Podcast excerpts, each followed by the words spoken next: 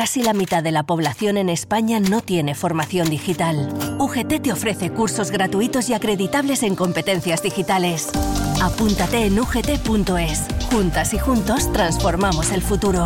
Trabajamos en digital. Proyecto financiado por el Ministerio de Educación y Formación Profesional, Unión Europea, Next Generation. Es Radio. Sevilla. 106.9 FM.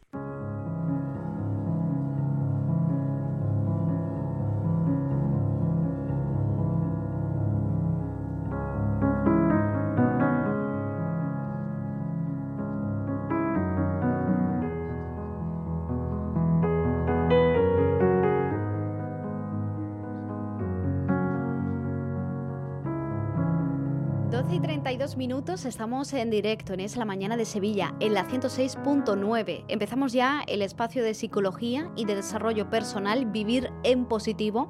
Y para ello, pues nos acompaña en esta mesa de radio Paloma Carrasco. Hola Paloma, ¿qué tal? Buenas tardes. Buenas tardes Laura, buenas tardes a todos. Bueno, yo lo he anunciado al comienzo del programa, Paloma. Hoy vamos a hablar sobre las adicciones y avanzaba también que tú ya nos habías dicho que, que tuviéramos en cuenta de que hay más adicciones de, lo que, de las que podemos imaginar. Pues sí, y que es más fácil ser adicto de lo que uno se puede imaginar. Bueno, vamos a entrar en materia en unos segundos, pero antes, Paloma, como siempre, permíteme que te presente para los oyentes. Paloma Carrasco es psicóloga, licenciada por la Complutense de Madrid y experta en terapia familiar sistémica.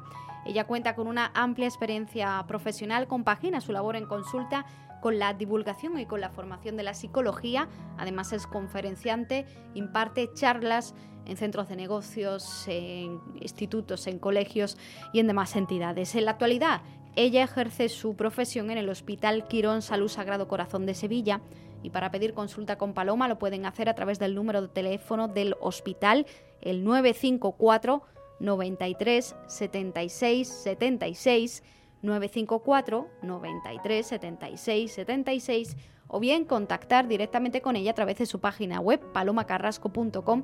Ahí van a encontrar un correo electrónico que es contacto arroba palomacarrasco.com.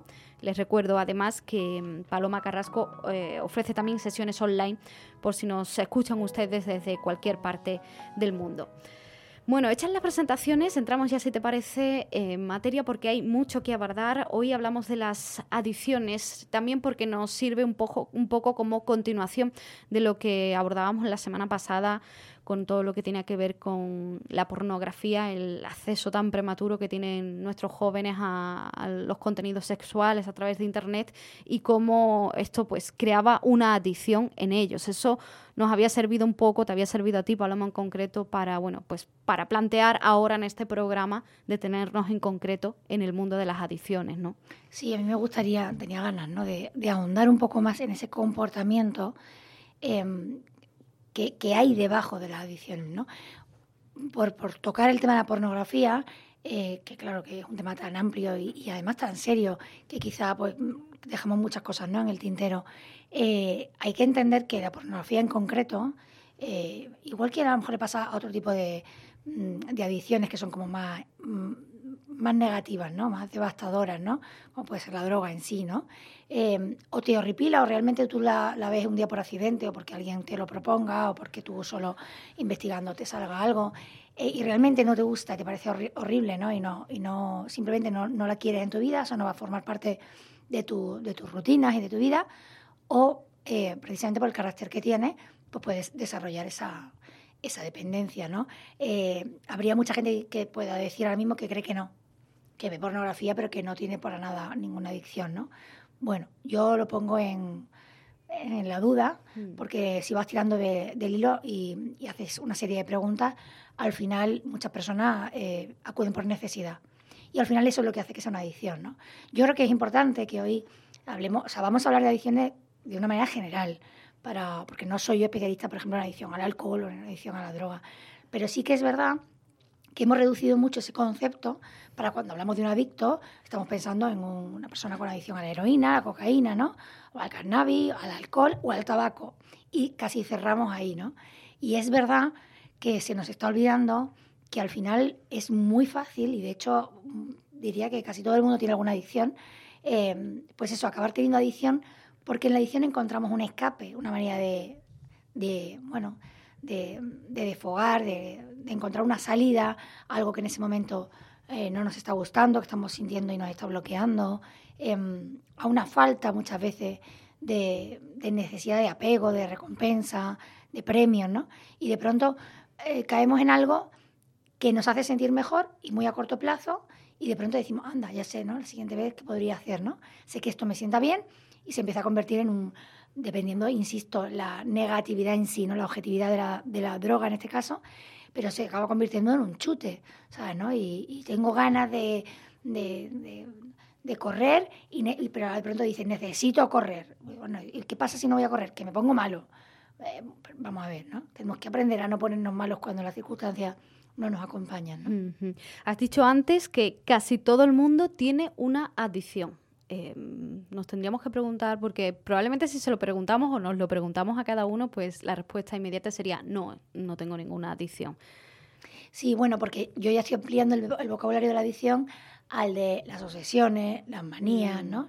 las conductas repetitivas, los rituales, y si entramos ahí y abrimos ese abanico de adicciones, yo diría que no solo, no solo todo el mundo tiene una adicción, es que alguna adicción, porque además uno de los problemas que tiene el carácter adictivo, que se va creando un perfil en ti, a la medida que tienes una, es más fácil que tengas dos. ¿Vale? Esto es muy, muy importante. Em, realmente, a mí me gusta mucho hablar de, que el otro día me hubiera gustado hablarlo con, Alejandro, pero no, no, pudo, no pude, em, del chupete en los niños, ¿no? Hmm. Me parece un ejemplo muy bonito para que entendamos un poco cuál es el mecanismo, ¿no? ¿Por qué los padres en general, salvo algunas personas de algunas escuelas concretas y tal, pero en general es verdad que le damos el chupete a los bebés, ¿no? Porque sabemos que se calman. Entonces tú le das un chupete, eh, en principio lo que hace con el niño con el chupete se parece a lo que hace cuando mama mm. o cuando come, ¿no? Cuando toma un biberón y el niño efectivamente siente en ese momento cierto alivio a ese estrés que está sintiendo por lo que sea, por hambre, porque duele la tripa, porque por lo que sea, porque se ha hecho pipí, porque hay que cambiarlo, por lo que sea. Eh, ¿Qué hacemos los padres, entre comillas, más normales que debemos hacer? Pues tenemos claro que en el momento que el niño ya empieza a desarrollar un lenguaje, ya es más capaz de decir lo que le pasa, nosotros somos capaces de hablar con él, le podemos tranquilizar con muchos más, con muchas más herramientas, ¿no?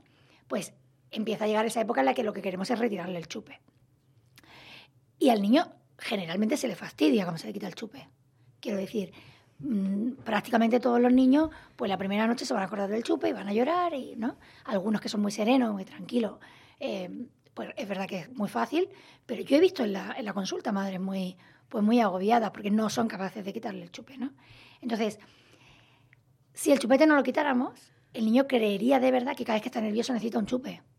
¿Vale? ¿Qué le pasa o qué veo yo en la consulta muchas veces y con la pornografía lo he visto, ¿eh? Y en adolescentes lo he visto con otro tipo de temas también, con temas de adicción a la masturbación, con muchas cosas, que al final es, cada vez que estoy nervioso necesito hacer algo que me evite sentirme así.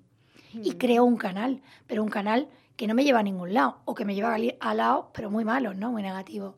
Entonces, esa conducta, mm, digamos, cortoplacista, la podemos tener todos en un momento dado sobre todo porque sabemos que es verdad, o sea, cuando uno come un trozo de chocolate o sobre todo el azúcar procesada, tal, siente esa sensación de, alivio y de chute porque se produce a nivel fisiológico. Claro, tenemos que mantener el control para saber que no siempre tenemos que acudir ahí. ¿no? Una de las cosas que hay que aprender en la vida si queremos ser personas mm, maduras, equilibradas, sanas mentalmente, es autorregularse, el dominio de uno mismo. ¿no? Y para llegar a eso hay que pasarlo relativamente regular, quiero decir, no, no, es tan sencillo como que no he sufrido nunca, ¿no? He, he, sido capaz de gestionar bien pues esa debilidad mía o ese sufrimiento o ese estrés. Me viene otra vez a la, a la cabeza un término que aquí hemos hablado en alguna que otra ocasión, que es el autocontrol.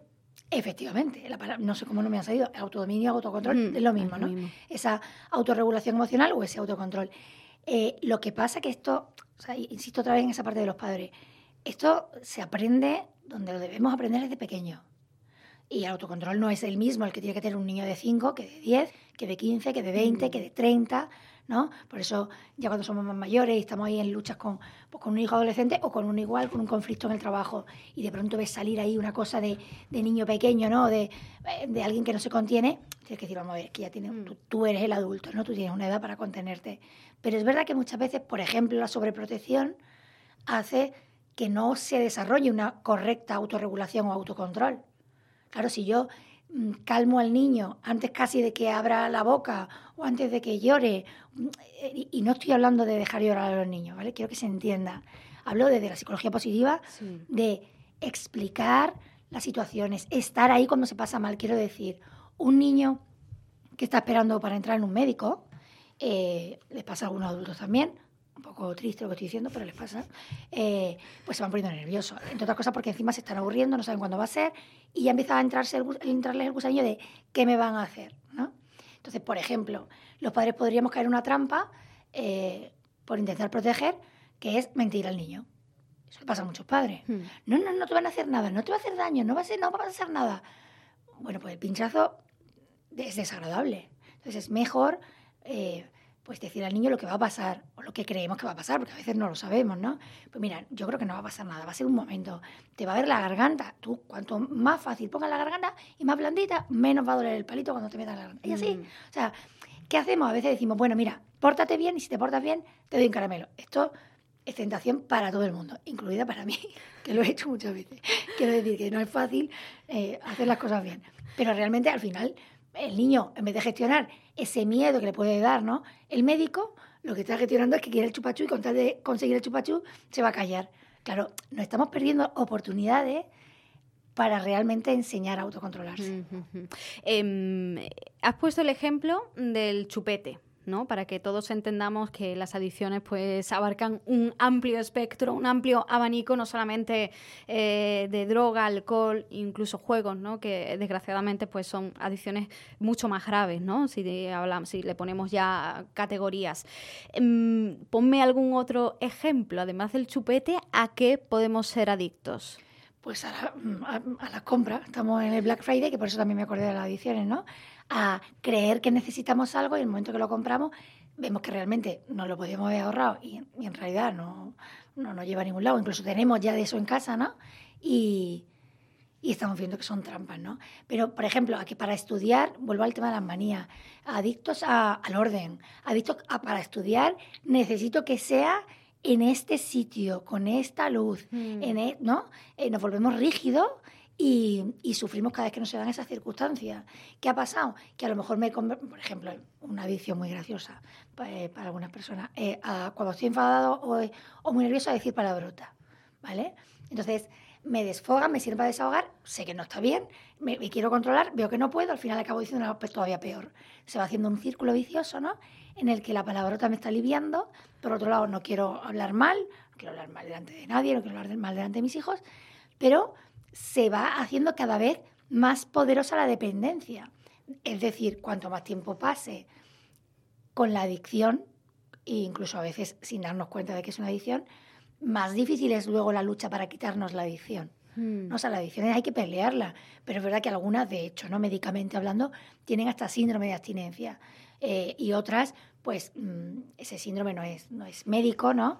Pero realmente pues se pasa mal. O sea, tú tienes que deshabituarte, ¿no? Son hábitos negativos que, insisto, aquí la clave para que sea adicción, la clave es hablar de dependencia, ¿vale? O sea, si yo tranquilamente me gusta, pues yo qué sé, eh, estudiar en mi cuarto, pero me puedo ir tranquilamente un día a casa de alguien y estudiar en ese cuarto y no me gusta mucho, pero lo tolero bien, no eres dependiente. Eres un poco maniático, ¿no? A lo mejor, pero no hay la dependencia. La dependencia hace sufrir. La adicción hace sufrir al adicto y lo convierte en eso, en adicto. Eh, te pido también a ver si me puedes poner el ejemplo, que no sé si vale, se me está viniendo a la cabeza, como has dicho, lo del orden, eh, la limpieza. Claro, esos son, bueno, acuérdate que, que, alguna vez que hemos hablado de los TOCs, ¿no? En esa, obsesión-compulsión eh, se acaba desarrollando una especie de, manía absoluta por, porque necesito que esté limpio y limpio todos los días. Y sé que estoy perdiendo incluso tiempo de mi vida que debería estar aplicándolo a otra cosa. Sí, claro que se puede ser adicto a la, limpieza. además, de hecho, me parece una de las más frecuentes también, ¿no? Para muchas personas. Mm, a mí me gusta hablar eso de, de los caprichos. A veces todo empieza con una conducta un tanto caprichosa. Por eso es tan bueno, ¿no? Estar educado en, en, cierta austeridad, ¿no? Es curioso, al final parece que estamos hablando de los monjes estos budistas que se van por ahí, ¿no? Que no necesitan nada. Pero es que eh, la austeridad, por ejemplo, es un valor que está muy relacionado con ese con esa desvinculación, eh, no de cualquier cosa, porque entonces no iríamos a lo malo, ¿no? A mí me gusta la gente que se vincula pues, con los demás, con sus misiones, con los propósitos, pero realmente no vive con un apego hacia, por ejemplo, las conductas o cómo tienen que ser las cosas. Estamos hablando, en definitiva, insisto, de flexibilidad mental contra rigidez. O sea, en vez de ser cada vez más cuadriculado, de que las cosas tienen que ser así, pues de, bueno, pues no pasa nada si las cosas no son como yo quiero. Sea, me pueden gustar más, me puede... fíjate, yo empiezo la consulta mucho trabajando con el lenguaje y siempre digo que lo primero es, en vez de decir no puedo con no sé qué, odio no sé qué, decir simplemente me resulta desagradable esto o no me gusta mucho esto. Y vamos suavizando ese mensaje que, que nos estamos dando. Porque las palabras son ideas y esas ideas van calando en nuestra cabeza. Sí, nuestra forma de pensar tiene forma de palabra. ¿no? El pensamiento y el, lenguaje mm. están hiperrelacionados en el ser humano. ¿no? no podemos pensar en abstracto y al final acabamos poniendo palabras. Y, y lo importante aquí es ir ganando amplitud ¿no? en, tu vida interior, ¿no? Em, ser más libre, ¿no? Porque, insisto, a mí lo que me preocupa de una edición, a veces hay ediciones que aparentemente te pueden hacer hasta gracia. Porque dices, es que mi hijo, eh, pues no sé, le gusta que para, yo qué sé, para comer tiene que ser que, que ponga este plato y este vaso y no sé cuánto. Y, mm. ah, nos parece una tontería y tal, ¿no? Y no nos parece para nada, por supuesto, que sea un adicto a nada. Claro, el problema está en que si al final acabas sufriendo cuando no tienes el plato, tú vas a acabar poniéndoselo. Insisto, como padre, evitamos el conflicto muchas veces y se lo damos. Pero a mí lo que me preocupa como psicóloga, lo que me llega a la consulta, es ese perfil de adicto, es decir, una persona que ha ido desarrollando una dependencia, que le hace sentir luego muy mal, que en el fondo le hace sentir poca cosa, que va mermando su autoestima. Entonces, la lucha hacia la libertad, la conquista de la libertad, que suena esto como muy peliculero, pero es verdad que es una conquista, ¿no? Porque hay que aprender a ser libres, em, se tiene que ejercer poco a poco y requiere lucha. O sea, requiere ese un sacrificio, ¿no? Un aguante, ¿no? Eh, ayer me reía mucho con un amigo eh, contándole un poco cómo yo hablo de esto en la consulta, como soy tan, me expreso tanto hasta con las manos, ¿no? Yo siempre le digo, sobre todo cuando es alguien muy joven, ¿no? Que tiene que aprender un poquito a sujetarse, ¿no? Yo hago así con la mano, pues con un caballo, ¿no? Para frenarse. Es que tenemos que aprender a sujetarnos. Y, y no es tan difícil, ¿eh?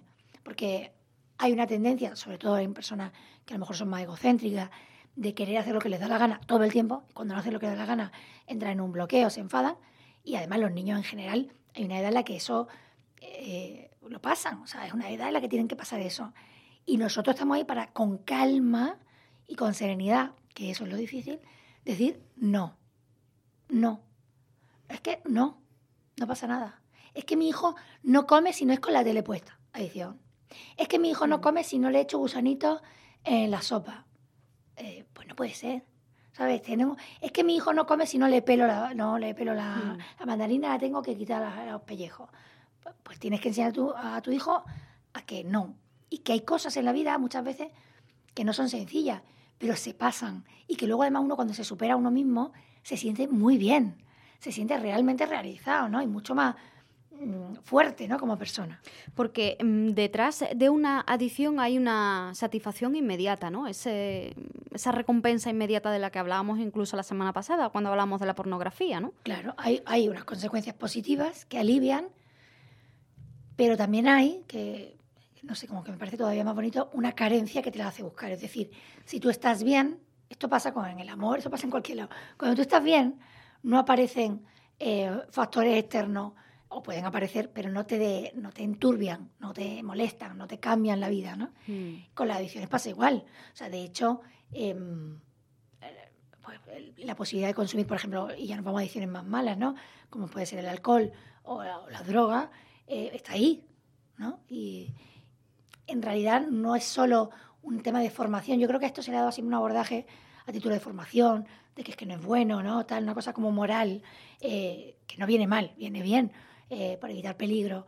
Pero a mí me parece este argumento mucho más poderoso. O sea, no necesito drogarme para ser feliz. Y entonces tengo que ir estableciendo eso como un lema en mi vida. Y para eso tengo que realmente ser feliz. Porque cuando empiezo a necesitar escaparme es porque está pasando algo. A veces es algo que me acaba de pasar y otras veces decía la palabra carencia. O sea, estoy pensando muchas veces, salía el otro día en las noticias el tema de un barrio, no sé si en, qué ciudad de Estados Unidos, en qué estado que se conoce por zona cero a nivel de heroína, porque está habiendo mm. mucha drogadicción y ya se ha establecido casi como una zona normal. O sea, bueno, si eres más o menos buena persona, solo con ver a esos pobrecillos, pues realmente uno siente mucha, mucha empatía y mucha lástima, ¿no? Claro, la historia de destrucción que han ido padeciendo conforme entraban en la droga es muy fuerte, pero es mucho más fuerte, por lo menos para mí, la historia de destrucción previa que ha habido para que caigan en esas redes, ¿no? Entonces, bueno, vamos a intentar eh, fomentar que nuestro hijo se regule y que nosotros, si nos está pasando y somos ya mayorcitos, aprendamos a regularnos y, en definitiva, cuando estamos mal, hagamos esa pregunta tan buena que es, ¿en realidad qué me pasa? Hmm. ¿En realidad qué me pasa? antes de darle a la cesta, ya van saliendo todos estos mensajes de prepara tu cesta para el Black Friday, prepara toda la cesta preparada. Luego entra y de pronto agotado, agotado, te poniendo muy nerviosa. Claro, cuanto más nervioso te ponga a la hora de comprar, más fácil es que compres mal. ¿No? Cuanto más nerviosos nos ponemos para hacer cualquier cosa, es más fácil que lo hagamos mal. Entonces, bueno, señores, vamos a, vamos a pensar un poquito antes, vamos a contar hasta 10 y vamos a decir, momento, de verdad necesito, incluso fíjate, yo el tabaco, mm, la adicción al tabaco la trabajo así. Yo trabajo mm, eh, no demasiado, porque es un perfil un poco colateral que me llega, pero he ayudado a mucha gente a dejar de fumar. Y a mí me gusta esta técnica de poco a poco ir ganándole la batalla a un cigarro en vez de al tabaco. Entonces trabajo esto de, cuando cojo un cigarro, en vez de que sea automático, tenerlo en la mano y decir, espera un momento, ¿no? Me voy a fastidiar un poquito. En vez de ahora mismo, me lo voy a fumar dentro de cinco minutos. Y aguanto mis cinco minutos. Al principio los aguanto regular, Hmm. Van pasando los días y cinco minutos se convierten en, ah, no hay problema. Vamos eh, ampliando en ese periodo, paso 10 minutos, paso 15. Bueno, este cigarro me lo voy a fumar, me lo voy a fumar dentro de una hora. Y voy notando que yo le gano la partida a ese cigarro. No sé, lo digo como consejo hmm. y porque me parece, a mí me... puede venir bien, ¿eh? ¿eh? Si hay alguien por ahí que nos esté escuchando y que esté intentando dejar de fumar, pues a ver si le viene bien esa práctica. a nivel médico, siempre, hmm. por supuesto, lo mejor es, eh, se quitó el tabaco y, y ya está, ¿no? Pero bueno, a veces hay que ayudar, de hecho hay fármacos especializados para quitar la adicción al tabaco, ¿no? Pero bueno, yo trabajo mucho en consulta eso. Paloma, ¿hay un perfil de, de potencial persona que pueda caer en una adicción? Sí, sí, o sea, cuanto más débil, ¿no? Decía antes las carencias, ¿no? Esa debilidad interior, que es todo lo contrario de una fortaleza, ¿no? Eh, hablamos tanto de resiliencia, ¿verdad? Hmm. Eh, en estos años se habla muchísimo. Claro, es que hay que educar en esa fortaleza, insisto en eso. Cuando somos muy débiles por dentro, cuando em, nuestro sufrimiento nos ha generado todavía más sufrimiento del que debería, bien porque no ha habido nadie, insisto, la palabra carencia para mí es muy importante aquí. O sea, si no ha habido nadie que me enseñe o que me acompañe cuando yo lo estoy pasando mal, pues es normal que busque otra manera de tapar el sufrimiento. O sea, el acompañamiento personal, el amor, el afecto, es fundamental para que podamos ser felices. Entonces, pasarlo mal lo pasamos mal y de hecho hay muchos niños que lo han podido pasar mal de pequeños, ¿no? Es verdad que muchas personas pues, podemos decir que tenemos tenido suerte, ¿no? Hemos tenido una infancia relativamente pues normal. Pero antes después te lo han hecho pasar mal en algún momento o con algo que te ha pasado muy gordo o en el mismo colegio, un compañero, alguien que se ha reído de ti. Esa gestión que hacemos de ese pequeño bueno, pequeño, parece pequeño, ¿no? Pero ese pequeño acto ya va determinando esa debilidad o no interior. Entonces, hay personas que realmente son muy blanditas por dentro. Tienen más posibilidades, claro que sí, de caer. Paloma, nos quedan unos cuantos minutos todavía, pero me gustaría eh, que empezáramos ya a dar algún que otro consejo para ir soltando esas adicciones y, ganando en esas fortalezas que tú comentabas. Vale, lo primero es creer en esto, es decir, mm, porque habrá muchos de los que nos están escuchando que dicen, qué tontería, qué más. Luego está la típica frase de algo hay que morir, con lo cual, con lo cual la gente se justifica absolutamente todo. Pero bueno, lo primero es creer que realmente, me estoy acordando, fíjate, me sale ahora mismo pensar, como soy tan cinéfila, estoy pensando en Tom Cruise en, en El último Samurai, ¿no? O sea, realmente creer que ese dominio de, de uno mismo, que ese autocontrol, realmente está muy encaminado luego a la felicidad, ¿vale? Porque si no, no lo vamos ni a intentar. Luego, incluso leer algo sobre esto, que, hay mucha, mucha bibliografía. Luego, mm, bueno, examen de conciencia, ¿no? Volvemos al famoso papel y lápiz, ¿no? Y decir, ¿qué hago a veces por repetición, por inercia, por automatismo, sobre todo cuando estoy nerviosa? ¿Qué tiendo a hacer? ¿Y qué me pone nerviosa cuando no lo hago? Mm. Quiero decir, si al final eh, el Black Friday, que es una tontería, pero que nos viene bien como símbolo. Eh, ¿Qué pasa si al final no compro nada ese día y me espero la rebaja? Porque, ah, pues no, porque tengo cuatro niños, en mi caso, ¿no? Y tengo que ir pensando en Navidades y en no sé qué, y bueno, de una manera, pues voy a hacer mis cuentas, ¿no? Entonces, papel y lápiz y analizar un poquito quién somos, cómo somos. Yo creo que eso es fundamental. Y una vez que tengamos algo en el papel, que yo diría que todos vamos a apuntar algo en el papel, bueno, con la imaginación, con la creatividad, con una buena psicología positiva, decir, voy a meterle mano a esto. Y ahora de una en una ir diciendo, ¿cómo podría yo, venga, qué, podría hacer la siguiente vez que pase esto para no caer de manera automática ¿no? en esa conducta? Y, y tener pensadas vías alternativas, porque si no tenemos ninguna pensada y solamente bloqueamos, se producirá todavía más ansiedad. ¿Vale? Eso es muy importante, ya hemos hablado muchas veces de ansiedad. Si yo simplemente me quiero aguantar, pues acabaré, no sé, sufriendo y me saldrán hasta granos y, y, un dolor de estómago. Entonces, no, buscar vías alternativas. ¿Qué más puedo hacer que no sea, pues, eh, gritar, eh, eh, comprar, fumar, comer, eh, bueno, tantas, tantas conductas adictivas ¿no? que, podríamos encontrar por el camino. Bueno, pues nos vamos a quedar, por tanto, con esos dos consejos fundamentales para acabar o frenar esas adicciones que ya nos decía Paloma Carrasco, que son más de las que podemos imaginar. Como siempre, les recuerdo que para pedir consulta con Paloma Carrasco lo pueden hacer a través del Hospital Quirón Salud Sagrado Corazón de Sevilla. El teléfono del hospital es el 954 93 76 76 954 93 76 76 o también pueden contactar con ella a través de su página web. Es mucho más rápido y mucho más sencillo quizás. Eh, la página web es palomacarrasco.com y el correo electrónico contacto arroba palomacarrasco.com. Ahí están pues todas las indicaciones. Paloma, muchas gracias. Gracias a vosotros. Llegamos a la una, información de España y del mundo. A la vuelta continuamos aquí en Es la Mañana de Sevilla.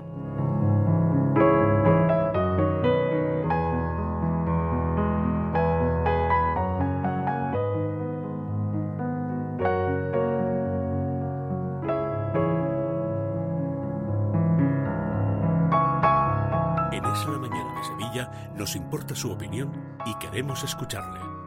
Déjenos un mensaje escrito o nota de voz en el número de WhatsApp 680 71 33 64.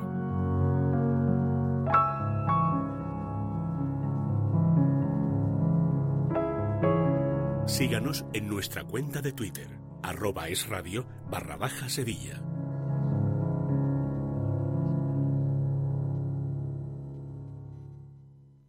Tras días por el bosque impenetrable de Windy, hemos conseguido ver una especie casi extinguida de gorilas de espalda plateada. No debemos hacer ruido, pero queríamos deciros que no podemos ser más afortunados. ¡Claro que sí! Aún puedes ser más afortunado con el nuevo Rasca Gran Rueda de la Fortuna de la 11, con el que puedes ganar hasta 500.000 euros al instante. Nuevo Rasca Gran Rueda de la Fortuna de la 11. Rasca y encuentra tu gran fortuna. Juega responsablemente y solo si eres mayor de edad.